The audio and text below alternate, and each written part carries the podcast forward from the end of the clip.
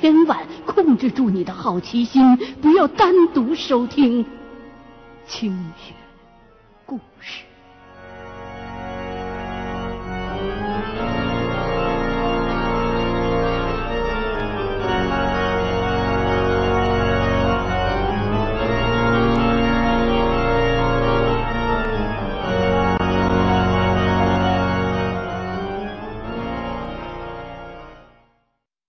完了情况介绍，我就知道了。这个工程队遇到的这东西叫道路鬼。事后呢，我也调查过，渝东地区很多人都遇到过这个玩意儿。这道路鬼啊，在当地的农村绝对是个响当当的名字。同时，我跟胡哥也清楚，这道路鬼。它其实不是一种恶鬼，甚至可以说它是好的，是善良的。因为根据老人的描述和我师傅的笔记来看，道路鬼这个东西，它是希望走夜路的人不被恶鬼缠住，出于好意才把这些人带到他认为安全的地方。就像我之前说过的，这大概是出于这类鬼魂的本能吧。但是，得知了这是道路鬼所为之后，一个新的问题就又出现了。既然这个鬼是在好心的把过路人带离危险，那么这条路上。必然就是有危险的。既然是亡魂认定的危险，那就说明这附近必有恶鬼。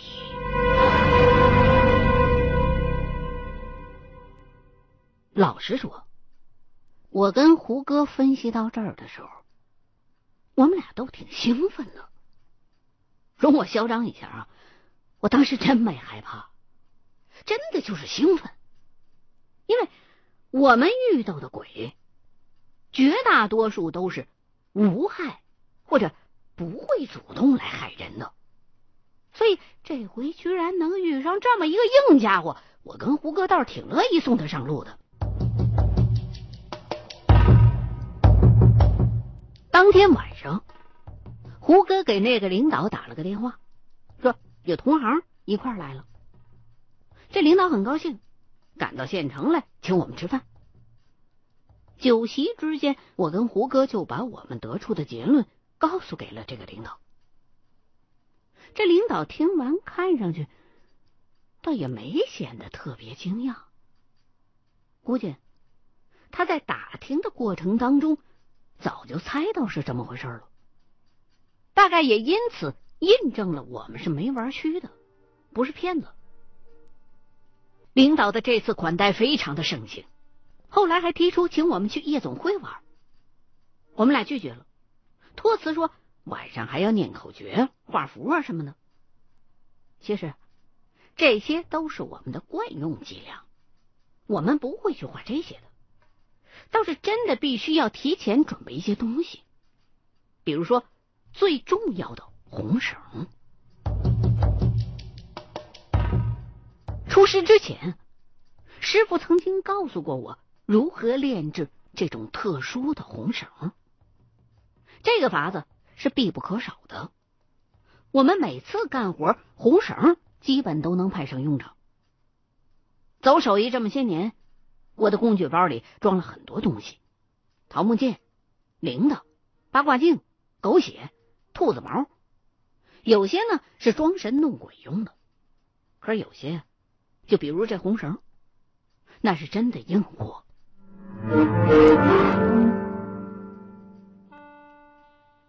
当天晚上，胡哥就跟我在外头买了一些工具和第二天干活用的必需品，因为我们这回的目标不是道路鬼，而是道路鬼救人的缘由——那只恶鬼。所以，这回我跟胡歌要准备的东西都比较生猛。首先，香灰是必须的。可是，云阳这边的庙晚上几乎全都关门了，我们俩就只能自己制作。除了香灰啊，还要有糖果、鞭炮、塑料餐桌布。对付恶鬼，这几样东西不可或缺。第二天一大早，领导就来接我们去了工地。路上经过附近村落的坟地的时候，我跟胡哥啊，就都下车去扫了一些坟头上的土，还扯了一些坟头上的藤条。再上车，一块到了工地。领导呢，就带我们俩去了那片迷路的工人们全都睡过的坟地。这片坟地只有一条小路通到附近的村子里，路的两旁种着些槐树。工地是在村子的另外一侧，偏离工人们上下班的正常路线非常的远。难怪大伙都没把这当成是一个简单的迷路事件。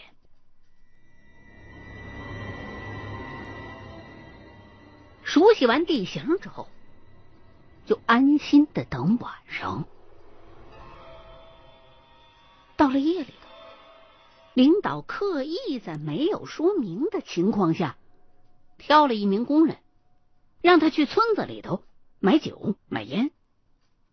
刚开始那个工人害怕，不肯去的。领导呢就指着我跟胡哥说：“让这两个小兄弟陪你去。”这工人一看实在推脱不了了，就只好答应下来。这一路上，我们俩和这名工人就有一句没一句的闲聊，他也跟我们谈到了自己听到的那些传说。到了村子里头，买好东西之后，三个人就掉头开始往回走。走到村子和工地之间的时候，这名工人的精神就开始出现异样。他一边很正常的说着话，一边却开始偏离了大路，朝山上走。我和胡歌就明白，该来的来了。根据我和胡歌事先的约定，他开路，我断后。他见工人开始被道路鬼带着走了，就立刻冲到工人的前头，把昨天买好的、已经被我们俩熬化成了水的糖果。往工人走的那条路两旁的槐树上抹上，这样做是因为我们现在看不着那鬼在哪儿，只能用一些方法来验证他现在的位置。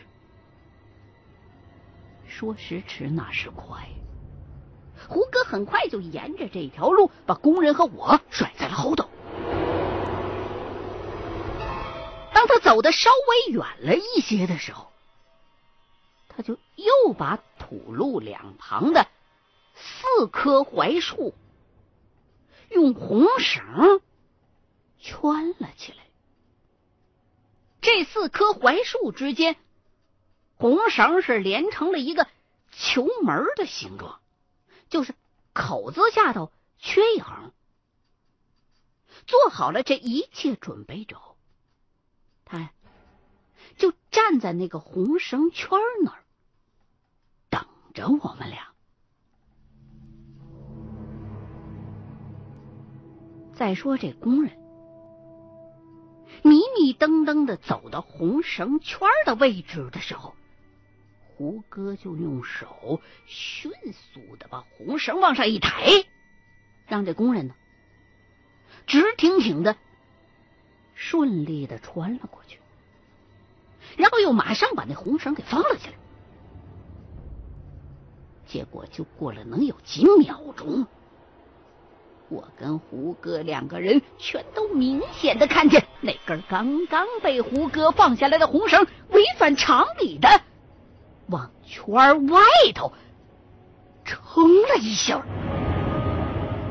我立刻拿出备好的鞭炮，准备开整。就在那红绳快要被撑开的时候，胡歌。拿着一头红线，把四棵树这回彻底的圈了起来，把红绳从原来的球门的形状，最终连成了一个完整的口字形。然后，我跟胡歌又用买好的一挂挂鞭炮，往四棵槐树的脚下又围了一个圈儿全都围严实了之后，就开始点火。鞭炮炸完了之后，地面上就留下了一圈硫磺燃烧过后的黑灰。到此为止，我们知道圈里头的这个家伙已然是被我们给逮住了。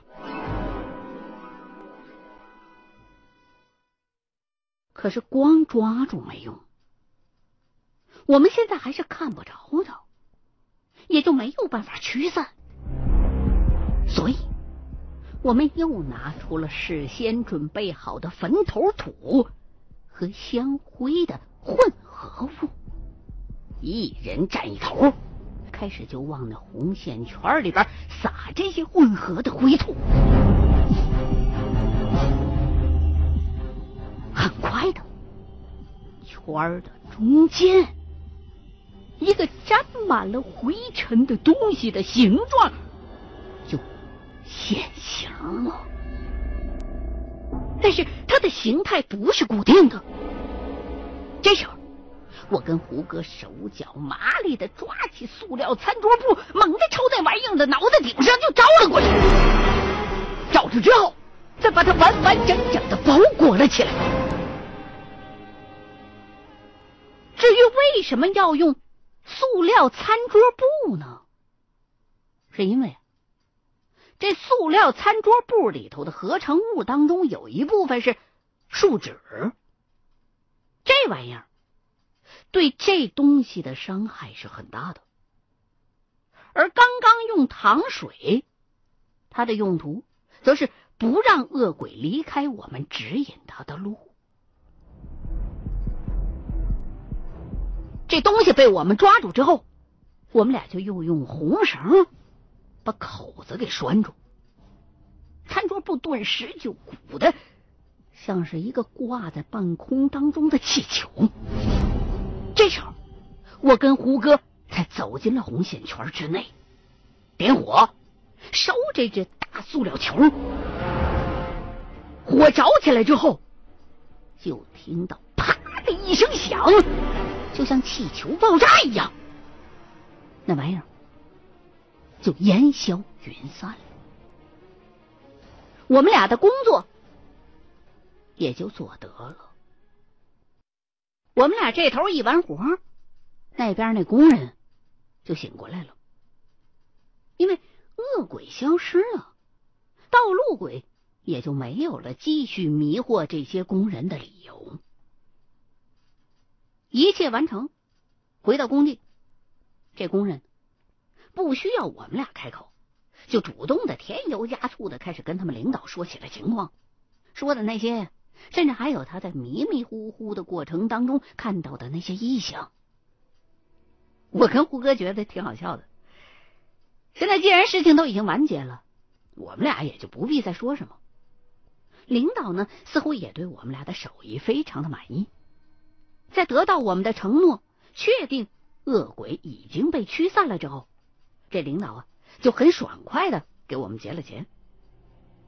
随后，我跟胡哥回到云阳县城吃了一顿饭，就互道珍重，告别返乡了。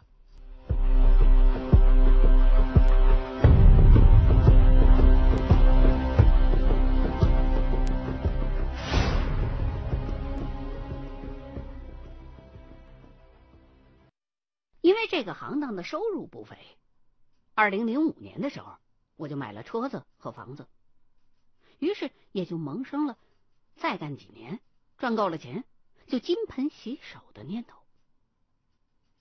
就在二零零五年的时候，我遇到了一个印象非常深刻的单子。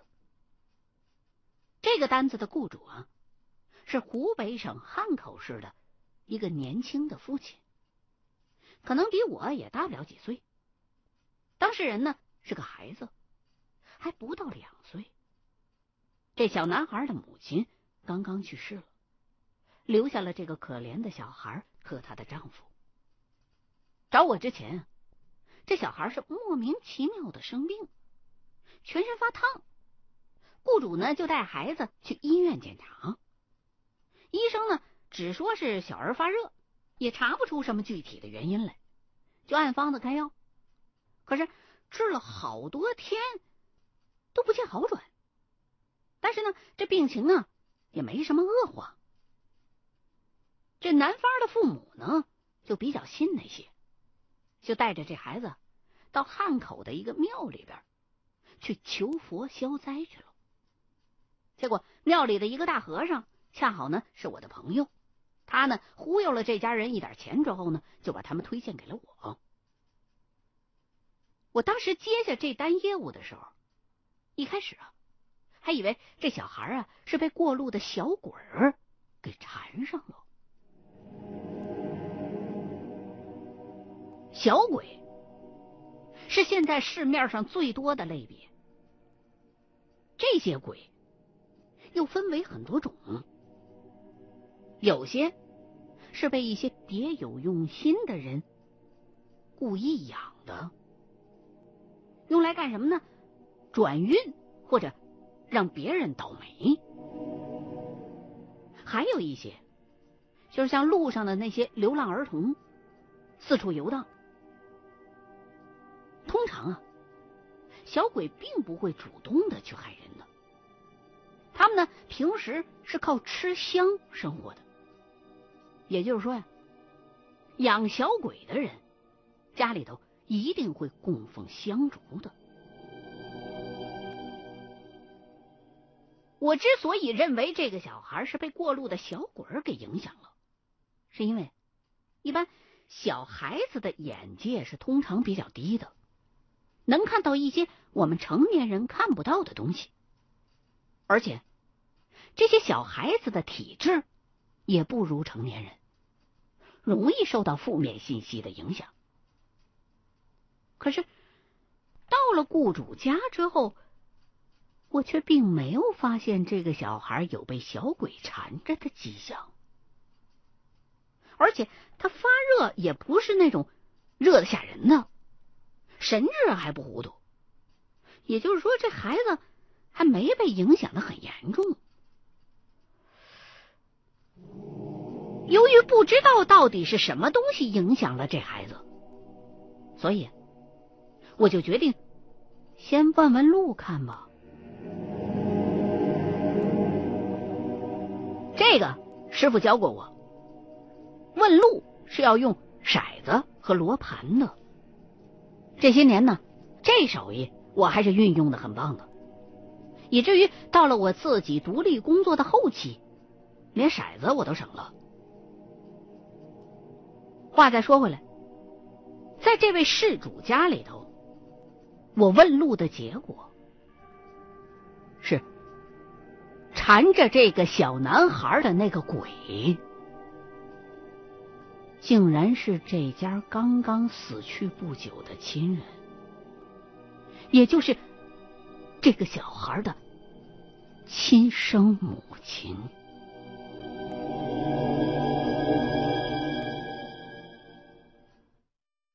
OK，刚刚您收听到的是《新清雪故事系列之猎鬼人》的第六集。新浪官方微博“清雪故事二零一零”，欢迎您继续收听下一期的清雪故事。